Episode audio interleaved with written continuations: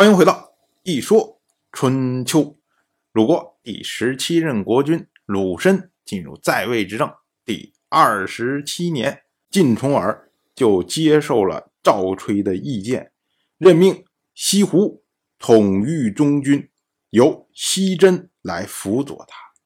这就意味着呀，将中军兵团完全交给了西氏人来负责。这是一个非常有趣的任命，因为西氏我们都知道，他们最早的时候是支持晋重耳的弟弟晋夷吾的，所以晋夷吾这一支后来被消灭之后，他们在晋国并不得志。可是西氏毕竟在晋国经营多年，他们的势力盘根错节啊，所以赵崔特意的推荐西湖。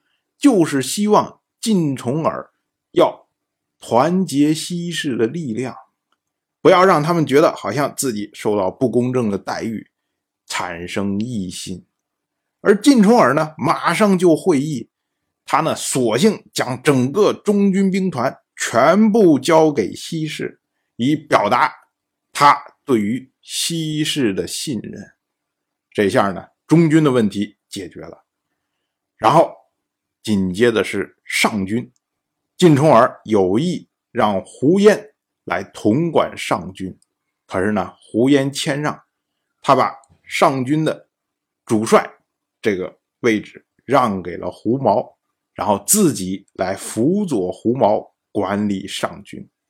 那这也就意味着上军是由胡氏来负责的，这是晋重耳的亲信兵团。最后呢，要处理夏军的问题，晋重耳就有意将夏军交给赵崔来负责。所以呢，他任命赵崔做卿大夫。可是呢，赵崔谦让，将卿大夫的位置交给了栾枝和先轸。我们要注意啊，晋国的兵制，他们的每个兵团都有正副两个将领。这两个人呢，都是卿大夫的待遇，也就意味着说，晋重耳要任命赵崔做卿大夫，就是要让他来统管夏军。可是呢，赵崔让给了栾枝、先轸，那么晋重耳就只好任命栾枝来统御夏军，由先轸来辅佐。我们要说啊，为什么赵崔不愿意统御夏军呢？这个和他。推荐西湖的原因是一样的。晋国这么三个兵团，西氏代表的是以前晋夷吾的党羽，也就是晋夷吾这一派；胡氏代表的是晋重耳这一派，然后栾枝和先轸代表的是其他人这一派。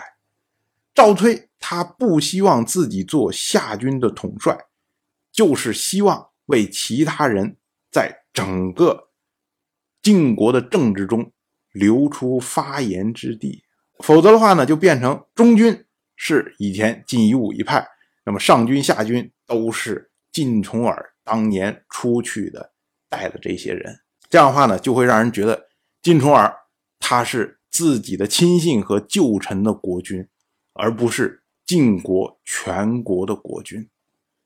所以，我们从这个角度上来看，赵吹他为了晋国的团结，牺牲了自己的利益，还是值得给个大拇指赞赏一句的。那么，三个兵团通通的人事问题解决完毕，最后，晋重耳以荀林父为车御，以魏抽为车右，统帅大军，浩浩荡荡前去救援。宋国，同样是本年的冬天，十二月，鲁申会合楚国的国君芈运、陈国的国君陈款、蔡国的国君蔡甲午、郑国的国君郑杰、许国的国君许业，在宋国都城城下举行盟誓。我们要看一下这些国家啊，许国是最早降服于楚国的国家。